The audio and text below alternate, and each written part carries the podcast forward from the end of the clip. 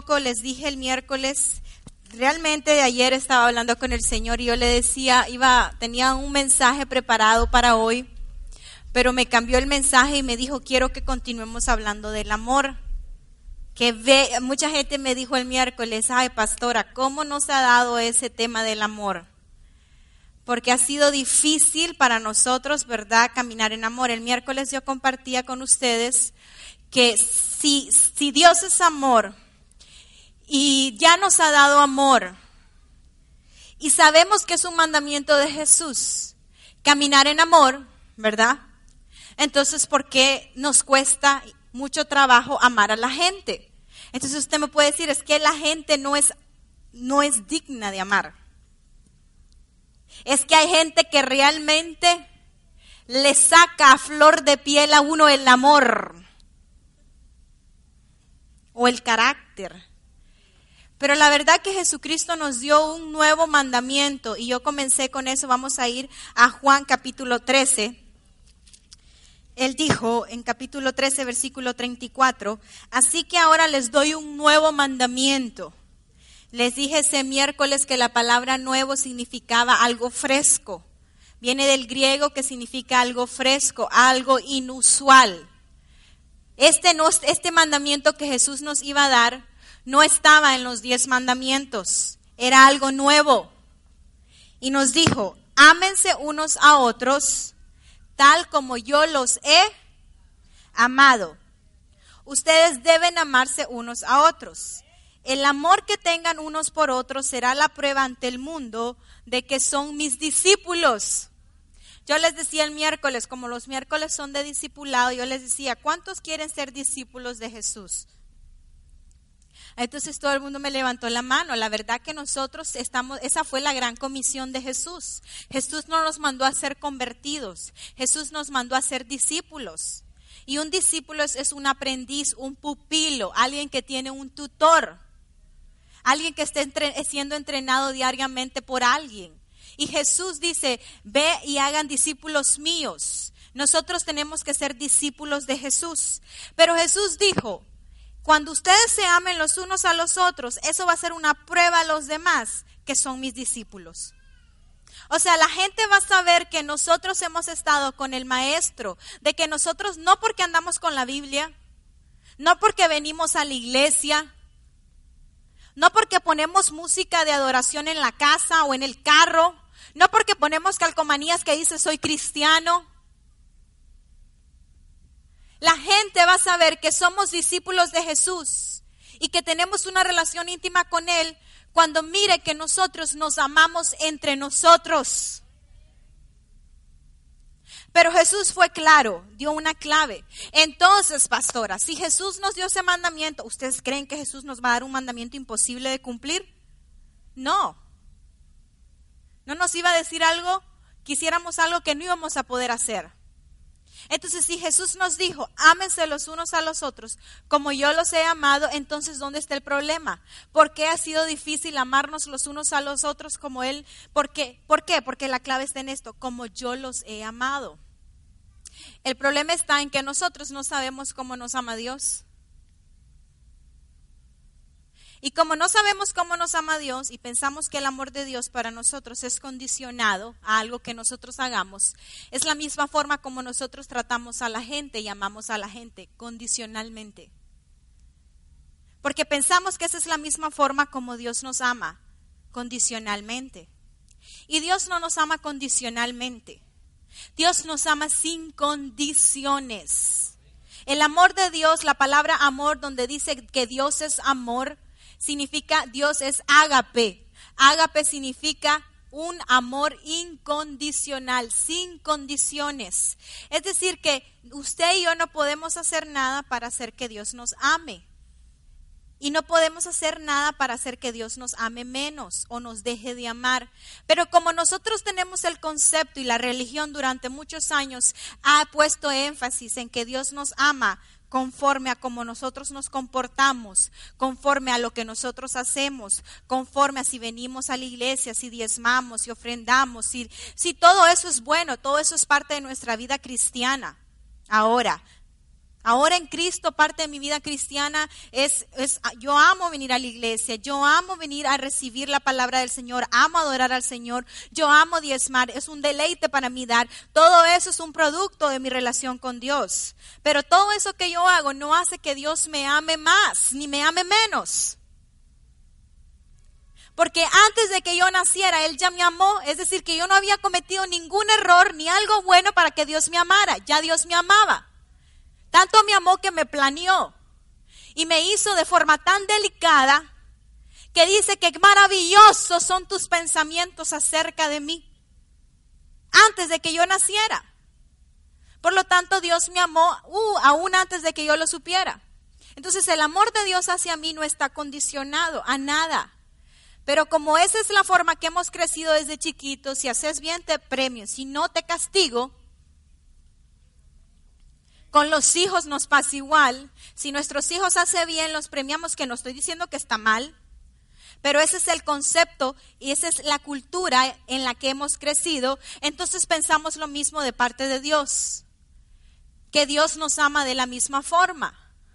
Si hacemos bien, nos bendice, si hacemos mal, nos maldice, si hacemos bien, nos ama o ganamos puntos con Dios. Hay mucha gente que se cree favorita de Dios. Dios no tiene favoritos. La Biblia es clara, ella no se contradice, dice que Dios no tiene acepción de personas. Hay gente que intimida más con Dios, no porque Dios quiere intimidar más con ellos, es porque esa gente lo busca más. Pero Dios no tiene favoritos. Pero como esa es la forma que pensamos que Dios nos ama, entonces dice Jesús, ámenlos como yo los he amado. Entonces uno dice, bueno, Jesús me ama si me porto bien. Entonces yo voy a amar a fulano si se porta bien. Bueno, Jesús me ama si voy a la iglesia. Entonces si yo no miro al hermano que venga a la iglesia, ya no lo quiero ver. Jesús me ama si diezmo. Bueno, y como mi hermano no diezma, entonces cruz, cruz, que se vaya el diablo y que venga Jesús. Entonces esa es la forma en la que nosotros tratamos al prójimo. ¿Por qué? Porque ese es el concepto que nosotros tenemos de parte de Dios. Pero yo les voy a enseñar un versículo donde va a estar bien claro por qué Dios escogió a la nación de Israel y por qué nos escogió también a nosotros. Vamos a ir a Deuteronomio 7, 7, 8.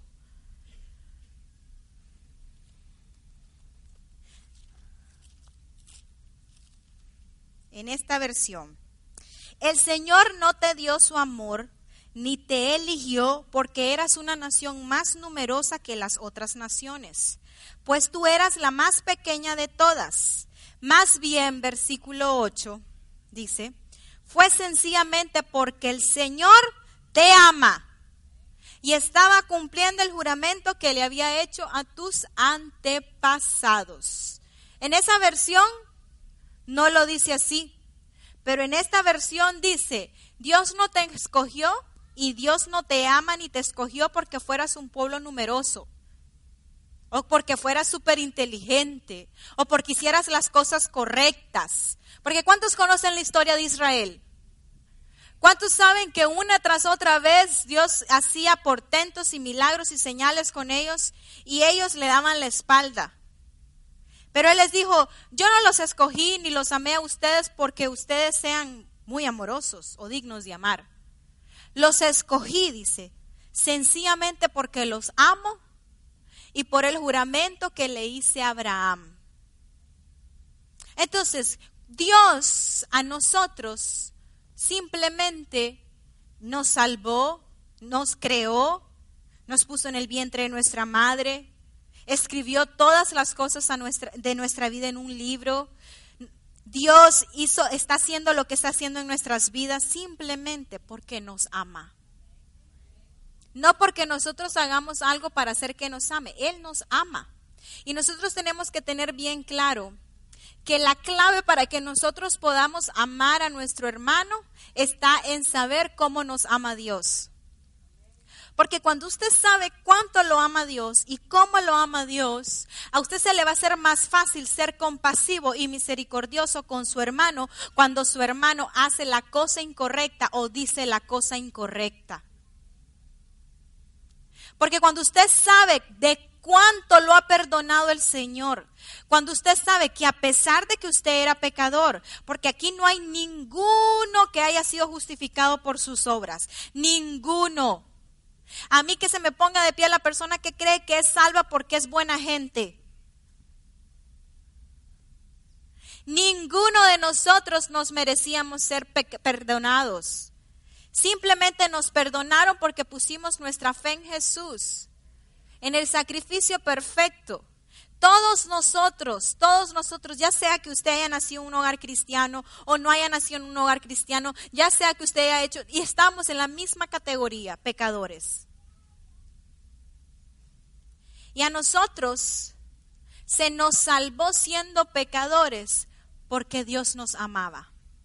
Yo quiero que el tema de mi mensaje se llama el poder victorioso del amor. Ese es el tema el poder victorioso del amor. El amor de Dios por nosotros y nuestras victorias van de la mano. ¿Cuántos quieren victorias? La clave está en saber cuánto lo ama Dios. Muchas veces vamos por la vida celebrando las victorias sin celebrar el amor de Dios por nosotros. La razón por la que usted recibe victorias es porque Dios le ama. La única razón por la que Dios lo bendice es porque le ama. La única razón por la que Él cumple sus palabras es porque le ama. Él es su padre y Él le ama. Dice, Satanás, nuestro enemigo, quiere que creamos que Dios no nos ama. Él quiere que sintamos que Dios nos está condenando y nos ha abandonado. Él quiere que sintamos que cuando estamos en problemas es por culpa nuestra, por lo tanto Dios nos condena y nos ha abandonado. ¿Cuántos se han sentido abandonados? ¿Por qué? Si Dios dijo en su palabra, nunca te dejaré y nunca te desampararé. Y si Dios dice que nunca te dejará, entonces, ¿por qué hay un momento en nuestra vida que nos sentimos que estamos solos? Porque el diablo, porque le hemos prestado oídos a lo que el diablo ha estado hablando. Porque hemos estado escuchando lo que él ha estado diciendo. Ciertamente hemos tomado muchas veces decisiones que han tenido muchas malas consecuencias. Pero Dios es nuestro papá. Y las veces que nos equivocamos, si nosotros venimos delante de Él, Él es fiel para perdonarnos. Él es fiel, dice que Él nos levanta, Él nos sustenta con su mano derecha. Él está presto y listo para levantarnos, para restaurarnos, para sanarnos y para decirnos, siga adelante. Aquí no pasó nada. Aquí no pasó nada. Siga adelante. Ayer, estaba hablando con mi hermana y ella me decía, ah, mi otra hermana, si no Yesenia ella me decía, yo me siento que, todo, que el trabajo me abruma, no estoy trabajando en la iglesia, este, me siento un poco abrumada, este, me siento mal. Yo le dije, hasta aquí, hasta hoy te sentís mal. Mañana mismo vas a llegar a tu iglesia, vas a hablar con tu líder y le vas a decir, aquí estoy para trabajar, no pasa nada. Punto. Ya pasó, le dije, no pasa nada. ¿Qué le dijo el Señor a Elías cuando Elías salió huyendo de Jezabel? Y Elías estaba escondido. ¿Qué le dijo? Levántate, come y sigue.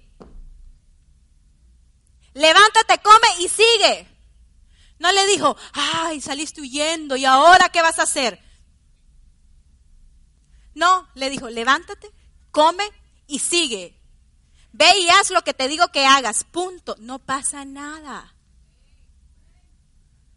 Hay gente que se ha quedado estancada porque han escuchado la voz del diablo que les ha dicho, Dios está decepcionado de ti, Dios no te ama, te ha abandonado. Y es mentira, porque Dios nos ama no porque hagamos algo bien o mal, Él simplemente nos ama. Porque Él es amor. Nada malo puede salir de Dios. Él es amor. Y nosotros tenemos que recibir ese amor. Ese amor es la fuerza que nos va a levantar. Es la fuerza que nos va a restaurar. Ese amor por nosotros es la fuerza que nos va a ayudar a seguir adelante. Mire, cuando usted tiene un padre que es un animador. Y le dice, tú puedes. Las veces que usted caiga, pero le dice, tú puedes, tú puedes, tú puedes. ¿Qué va a pasar? Usted va a poder. Va a terminar pudiendo. Así es nuestro Padre Dios. Él dice que todo lo podemos en Cristo que nos fortalece. Pablo decía, no pretendo haberlo alcanzado todo, pero una cosa hago. ¿Y cuál es esa cosa? Me olvido de lo que queda atrás y prosigo al blanco. Nosotros tenemos un Padre amoroso que nos ama y que siempre está detrás de nosotros diciéndonos, diciéndonos yo te amo, tú puedes, yo creo en ti. Dios cree en nosotros. ¿Usted sabía que Dios tiene confianza en usted? Dios cree en usted, Dios cree en usted porque Él lo hizo a usted y Él depositó dentro de usted grandeza. Dentro de usted hay grandeza. Dios sabe que hay un poder dentro de usted que es capaz de mover montañas, que es capaz de crear lo no creado, que es capaz de traer del mundo espiritual al mundo natural lo que usted ha estado esperando. Usted ha sido creado por grandeza. Y nosotros tenemos que saber eso. Dios ha puesto en nosotros un valor tan grande porque nos ama. Número uno, la razón por la que Dios hace todo lo que hace es por amor. La razón por la que envió a Jesús fue por amor. La razón por la que Él hizo a Adán y Eva fue por amor. Ahora, yo les decía el miércoles, hay mucha gente que cree que su vida cristiana ahora es una vida de evangelista. No tengo nada en contra del llamamiento de evangelista, es necesario en esta iglesia. Gente apasionada por almas. Pero creemos que esa es nuestra razón de existir. Ganarnos un alma para Cristo. Pagarle de forma, de alguna forma a Dios lo que Él ha hecho por nosotros. Yo les decía, entonces, si la razón por la cual yo fui creada fue para ganarme uno más para Cristo, entonces ¿cuál fue la razón para que Dios creara a Adán y Eva? Ellos no tenían a nadie a quien convertir. Ellos no tenían a nadie a quien predicarle. Ellos no tenían escuela dominical donde enseñar. Ellos no tenían grupo de alabanza. Entonces, ¿qué hacían ellos todo el día? Ay, qué aburrido. Si no estoy trabajando en la iglesia, qué aburrido. Si no estoy cantando, no voy a la iglesia. Qué aburrido. Entonces, ¿qué hacía Adán y Eva? Si no, nací, si no tenían dónde cantar, no tenían púlpito donde predicar, no tenían a quién convertir, no tenían por quién orar. ¿Qué hacían? Dice que al atardecer Dios bajaba y hablaba con su hombre. Entonces, ¿cuál fue el propósito de Dios crear a Adán y Eva? Para tener relación con el hombre, para tener a alguien a quien él amar y alguien que lo amara a él. Apocalipsis 4:11 dice que todas las cosas fueron creadas. En inglés lo dice más bonito, vamos a ponerlo en inglés. Dice, Thou art worthy, O Lord, to receive glory. Tú eres digno, oh Señor, de recibir gloria, honra y poder, porque tú creaste todas las cosas y para tu placer, and for thy pleasure, ellas fueron creadas.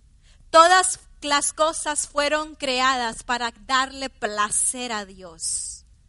La razón por la que Dios nos creó y a mí a usted era para tener una relación con nosotros. ¿Para qué? Porque Él quería desbordar su amor por nosotros. Él quería amarnos y que nosotros en respuesta a ese amor lo amásemos a Él voluntariamente. Dios no quiere robots. Dios quiere gente que le ame, y cuando le amamos, dice, en esto consiste su amor, no en que nosotros te hayamos amado primero, sino en que tú nos amaste a nosotros y porque tú nos amaste a nosotros, ahora nosotros te amamos. Nosotros venimos a la iglesia y nosotros aquí hemos enseñado a alabar y adorar, pero aquí no podemos tener robots, pero se les ha enseñado. La alabanza y la adoración es una muestra de lo agradecidos que estamos con Dios. Por lo bueno que Él ha sido con nosotros. Es algo que tiene que salir del corazón. A mí me gusta ver mucho alabar a las muchachas, a Betty, a, las, a Yasmina y a las chicas que danzan aquí, porque ellas se les nota que lo hacen por amor. Se les nota que esa expresión de alabanza es por amor, porque están agradecidas por lo que Él ha hecho en sus vidas. Y Dios quiere que lo adoremos, no porque Él dice, me van a adorar, me van a adorar, fuiste creado para mi alabanza. No. Sino Él quiere que lo hagamos voluntariamente. ¿Cuántos quieren que lo amen? ¿Cuántos quieren que los amen por obligación? ¿A usted quiere que lo amen por obligación?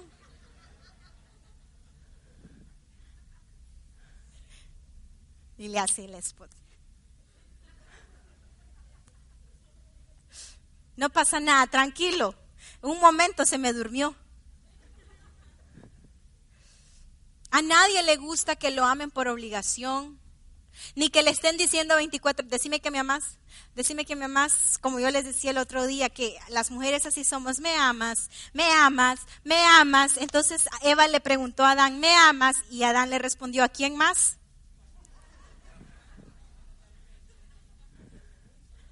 ¿A quién más? me amas, las mujeres somos especiales, decime que me amas, pero es un poco más romántico. Qué barbaridad. El pastor cosechen ustedes tanto que es romántico, porque él les dice a ustedes, qué entusiasmo el de ustedes. Él tiene que sembrar en mi entusiasmo para que cosechen ustedes. Entonces nosotros queremos que alguien nos diga que nos ama voluntariamente. ¿Verdad que sí? Así es Dios. Él quiere que lo amemos voluntariamente, pero el que lo amemos a Él no impide que Él nos ame a nosotros. Él simplemente nos ama. Y como fruto de ese amor por nosotros, de nosotros tiene que brotar un amor hacia Él. Fíjense que ya voy a terminar y ni siquiera he comenzado la primera hoja de mis notas. Así que cuando el enemigo venga con mentiras, ¿Qué es lo que tiene que recordar? Que ustedes son los amados del Señor. Vamos a ir a Romanos 8, 31, 32. ¿Qué podemos decir acerca de estas cosas maravillosas? Si Dios está a favor de nosotros, ¿quién podrá ponerse en contra nuestra? Si Dios no se guardó ni a su propio Hijo, sino que lo entregó por todos nosotros, ¿no nos dará también todo lo demás? ¿Quién se atreve a acusarnos a nosotros? ¿A quién Dios ha elegido para sí? Nadie, porque Dios mismo nos puso en una relación correcta con Él. Cuando dice justifica, eso significa una relación correcta con Él. Entonces, ¿quién nos condena? Nadie, porque Cristo Jesús murió por nosotros y resucitó por nosotros, y está sentado en el lugar de honor a la derecha de Dios e intercede por nosotros. ¿Acaso hay algo que pueda separarnos del amor de Cristo? ¿Será que Él ya no nos ama si tenemos problemas o aflicciones, si somos perseguidos o pasamos hambre o estamos en la miseria o en peligro o bajo amenaza de muerte? Como dicen las escrituras, por tu causa nos matan cada día, nos tratan como abejas en el matadero. Claro que no, dice. A pesar de todas estas cosas, nuestra victoria, dice, es absoluta por medio de Cristo que nos amó. Las victorias de su vida van con, unidas al amor de Dios. Usted tiene victoria porque Dios lo ama. Usted no puede separar las victorias del amor. Sus victorias son producto de cuánto lo ama Dios a usted. Nuestras victorias son productos de cuánto nos ama Dios a nosotros. Y dice, y estoy convencido, dice Pablo, de que nada podrá jamás... Pablo, aquí estoy hablando de un hombre que ha pasado por las peores cosas que ninguno de nosotros aquí hemos pasado. Pablo que pasó la mayor parte de su ministerio en la cárcel. Y no eran cárceles ahora, como ahora, eran más, ¿cómo se llaman? Mazmorras. Pablo, donde él recibió latigazos, igual como Jesús en la espalda, en tres ocasiones. No una, es decir, recibió 40 más 40 más 40, 120 menos 3, son 117 latigazos en la espalda. Porque dice, tres veces he recibido latigazos de parte de los romanos. Y la ley, en aquel entonces, los latigazos tenían que ser 40 menos 1. Era lo que decía la ley. Entonces son 39. Entonces Pablo, que había estado preso en naufragio, vituperiado, maltratado, él decía, yo estoy seguro de algo, sí decía. Estoy convencidísimo, dice, de que nada podrá jamás separarnos del amor de Dios. Ni la muerte, ni la vida, ni ángeles ni demonios, ni nuestros temores de hoy, ni nuestras preocupaciones de mañana, ni siquiera los poderes del infierno pueden separarnos del amor de Dios. Ningún poder en las alturas ni en las profundidades, de hecho, nada, dice, nada en toda la creación podrá jamás separarnos del amor de Dios que está revelado en Cristo nuestro Señor. Nada de lo que nosotros hagamos o no hagamos puede separarnos del amor de Dios. Absolutamente nada. Entonces, sabemos que Dios nos ama porque Él nos se guardó a su propio Hijo. Junto con Él nos dio todas las cosas que vamos a necesitar para vivir como Dios manda. Hubo un hombre el cual Dios supo que lo amaba porque Abraham, cuando Dios le pidió a su hijo, él estaba dispuesto a irlo a sacrificar por él. Y Dios supo que ese hombre lo amaba. Y le dijo, no lo hagas, ahora sí sé que me amas. Usted puede ir a leer la historia en Génesis capítulo 22. Dios sabía que el hijo de Abraham no calificaba como un sacrificio perfecto a causa de que no era sin defecto. Y Dios le dijo, no. Pero a cambio, pero Dios sí dio a su hijo. Porque Jesús era el sacrificio perfecto y lo mejor que el cielo tenía para ofrecer. ¿En qué es prueba Dios que nos ama? Nosotros no podemos dudar del amor de Dios. La Biblia en Romanos 5:5 dice que Dios, dice, aún siendo pecadores, ¿qué pasó aún siendo pecadores? Entregó a Jesús por todos nosotros. Entonces nosotros no podemos dudar del amor de Dios. El amor de Dios no está condicionado a algo que nosotros hagamos. Dios no nos ama por algo que nosotros hagamos. Usted puede seguir leyendo el 5.8. el 5,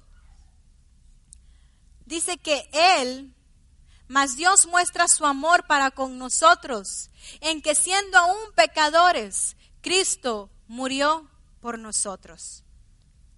Siendo aún nosotros sin merecerlo, Él murió por nosotros.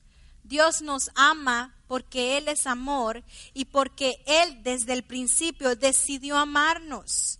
Ninguno de nosotros ha hecho algo bueno para hacer que Dios nos ama. Claro, no lo estoy diciendo que ahora vaya a portarse mal.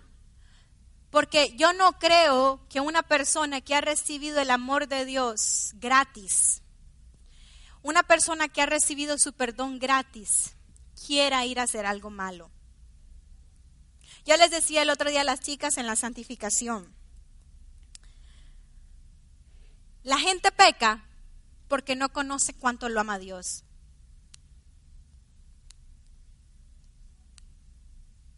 La gente peca porque no conoce la gracia de Dios. La gente peca, habla mal de la gente, actúa mal porque no han conocido con cuán grande amor los ha amado. Y eso está, yo se los voy a decir, primera de Juan capítulo 3.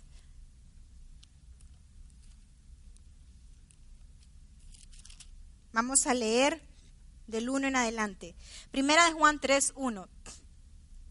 Miren con cuánto amor nos ama nuestro Padre, que nos llama sus hijos, y eso es lo que somos. Pero la gente de este mundo no reconoce que somos hijos de Dios porque no lo conocen a Él. Queridos amigos, ya somos hijos de Dios, pero Él todavía no nos ha mostrado lo que seremos cuando Cristo venga, pero sí sabemos que seremos como Él, porque lo veremos tal como Él es. Y todos los que tienen esta gran expectativa se mantendrán puros, así como Él es puro. 4. Todo el que peca viola la ley de Dios, porque todo pecado va en contra de la ley de Dios. Y ustedes saben que Jesús vino para quitar nuestros pecados y en Él no hay pecado. Todo el que siga viviendo en Él no pecará, pero todo el que sigue pecando no lo conoce ni entiende quién es. La gente que peca y sigue pecando es porque no lo conoce a Él. Es porque no conoce cuánto lo ama Dios. No lo conoce íntimamente. En la intimidad uno puede saber cuánto lo ama Dios. Yo sé que el amor de Dios es imposible llegar a tener una, una, como dicen, una percepción completa de su amor, porque es demasiado ancho, alto, grande y profundo para saber cuánto nos ama. Pero cuando uno tiene una revelación del amor de Dios para uno, ese amor de Dios para uno nos hace cambiar nos hace ser unas mejores personas, nos hace tratar a nuestros esposos de mejor forma, nos hace tratar a nuestros amigos de mejor forma, nos hace tratar a nuestros padres de mejor forma, nos hace tratar mejor al prójimo de mejor forma. Yo le decía ayer a Ronnie, hemos predicado acerca de ama a tu, a tu vecino, ama a tu prójimo, pero aquí mucha gente se le hace difícil amar a su mamá. A mucha gente que se le hace difícil amar a su papá. Nos hemos enfrascado solo entre hermanos como iglesia. Pero Jesucristo dijo, no solo nosotros, sino los unos con los otros. La gente va a saber que hemos estado sentados con el Maestro si amamos. No porque le prediquemos, no porque pongamos la música a todo volumen, no porque vengamos a la iglesia las veces que hay servicio, no porque diezmemos, ni siquiera, ni siquiera porque nos miren prósperos. Porque la prosperidad también es un principio del reino de los cielos. Pero tiene que haber un cambio genuino en nosotros. Y ese cambio se va a ver cuando usted comience a actuar diferente, cuando usted comience a hablar diferente, cuando usted comience a tratar a su mamá diferente, cuando comience a tratar a su papá diferente. Yo le decía a Ronnie, a mí se me hace difícil muchas veces decirle a mi mamá que la amo. Y la amo. Claro que la amo. Pero se me hace difícil. ¿Cuántos les dicen a cada rato su mamá te amo? Yo no. Y no porque no la ame, la amo. Pero por años, por años, un orgullo a uno dentro de uno. El orgullo es la raíz de toda pena, de todo mal. El orgullo es la raíz de la contienda. Yo, ay, me da pena decirle a mi mamá. Pero nosotros, ¿en qué van a conocer que hemos estado sentados con el maestro? En cómo amamos a la gente. Y la tenemos que amar a toda la gente. Cristianos, no cristianos. Fíjense que yo tenía musulmanes, toda gente. A todo el mundo tenemos que amar. La gente va a saber que somos discípulos del Señor cuando amemos los unos a los otros como Él nos ha amado. ¿Y cómo nos ha amado? ¿Con condición o sin condición? Vamos a leer Efesios 3, 14, 17.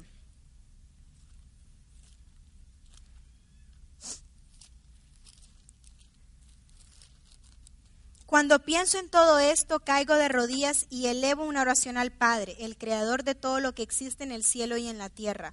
Pido en oración que de sus gloriosas e inagotables recursos los fortalezca con poder en el ser interior por medio de su espíritu. Entonces Cristo habitará en el corazón de ustedes a medida que confíen en Él. Echarán raíces profundas en el amor de Dios y ellas los mantendrán fuertes Espero que puedan comprender cómo corresponde a todo el pueblo de Dios cuán ancho, dice, cuán largo, cuán alto y cuán profundo es su amor. Es mi deseo que experimenten el amor de Cristo, aun cuando es demasiado grande para comprenderlo todo.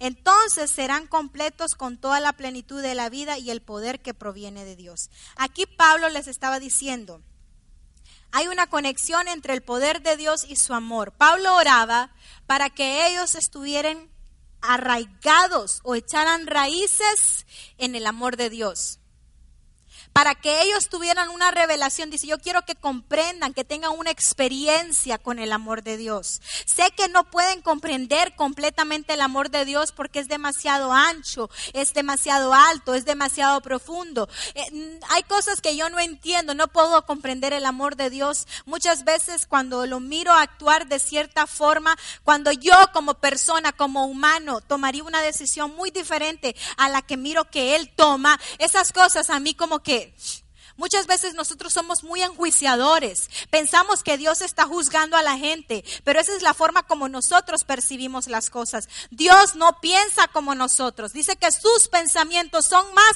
altos que nuestros pensamientos. Dios actúa de forma diferente. Nosotros no podemos, Dios no está en una caja. No podemos meter a Dios en una caja. Dios no es cuadrado. Nosotros no podemos pensar que Dios va a hacer tal cosa por tal cosa, porque no es así. A veces yo, he dicho, wow, Señor, de plano, o sea, lo que yo, yo he querido tomar una decisión muy diferente o hacer las cosas muy diferente a como Él termina haciéndolas. Pero decía Pablo, yo quiero que ustedes estén arraigados en ese amor, porque ese amor los va a mantener fuertes, dice. Porque es en ese amor es en ese amor, arraigados en ese amor, en que ustedes van a poder experimentar la plenitud de Dios. ¿Cuántos quieren la plenitud de Dios? ¿Qué incluye la plenitud de Dios? Todo. Victoria, sanidad, prosperidad, restauración, todo. ¿Qué incluye la vida de Dios? Una vida abundante, una vida superior en calidad, una vida superior en cantidad, una vida diferente, una vida de éxito. Eso incluye la plenitud de Dios. Entonces, ¿cómo voy a tener la plenitud de Dios? Arraigada, dice, en su amor. Teniendo una revelación de cuánto Dios me ama. ¿Por qué ustedes no, y a mí se nos ha hecho difícil amar a la gente? Porque no sabemos cuánto Dios nos ama.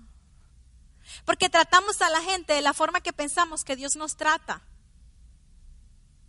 Porque tomamos decisiones con respecto a la gente pensando en que esa es la forma como Dios haría las cosas con nosotros. Somos enjuiciadores y criticones. El cristiano se caracteriza por ser una persona juiciosa y criticona. Qué triste. Debería el cristiano, cada vez que alguien ve pasar un cristiano, decir que ahí va esa persona llena de amor. Esa debería ser la característica número uno del cristiano, una persona de amor. Cuando la gente nos mira ahora, la gente se corre. ¿Por qué? Porque hemos mal representado a Dios. ¿Por qué lo hemos mal representado? Porque no lo conocemos. Porque no hemos decidido tener intimidad con Dios. Porque no hemos decidido tener una revelación de cuán grande es su amor para con nosotros porque nos hemos quedado simplemente en la superficialidad de un ministerio. Yo amo lo que hago. Amo ministrar en esta iglesia, pero no es mi vida.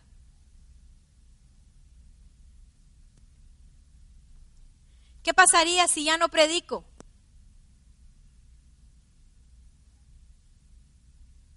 Si ya no tuviera que predicar, ¿seguiría teniendo intimidad con Dios? ¿Seguiría leyendo mi Biblia? ¿Seguiría caminando en el Señor? Si ya no tuviera una posición en esta iglesia, si ya no tuviera una posición como músico en este lugar, ¿qué haría? ¿Qué haría? ¿Qué haría?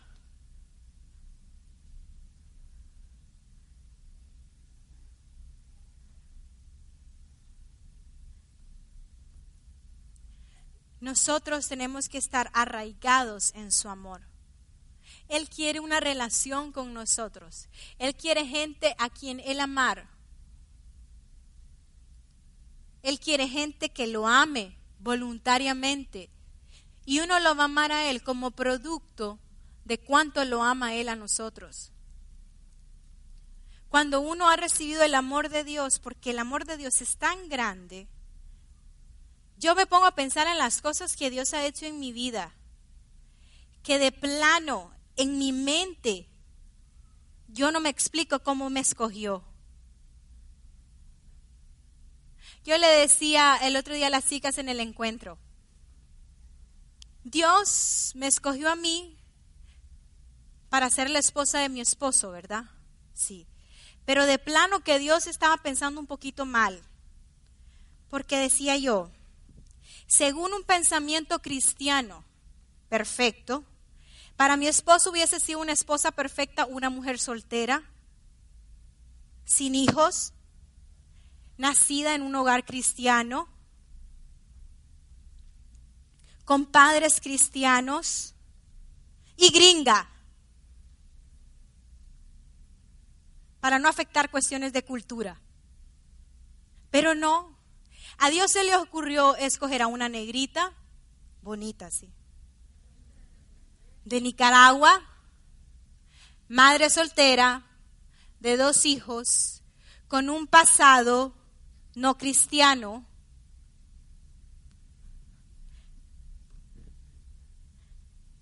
pero, pero me escogió por amor. Porque Él no juzga conforme a nosotros. ¿Qué fue lo que le dijo Dios a Samuel? Ustedes juzgan según las apariencias, yo juzgo según el corazón. Dios mira los corazones de las personas, Dios no mira las apariencias. Por lo tanto, nosotros, cuando tenemos una revelación del amor de Dios, vamos a comenzar a ver a las personas de las formas como Dios las mira, de la forma como Dios la ve a la persona. Y vamos a comenzar a tratar a las personas de la forma que Él las trata. El secreto para poder amar al prójimo está en amarlos como Jesús nos amó. ¿Y cómo nos amó? De una forma incondicional. Amén. Vamos a ponernos de pie.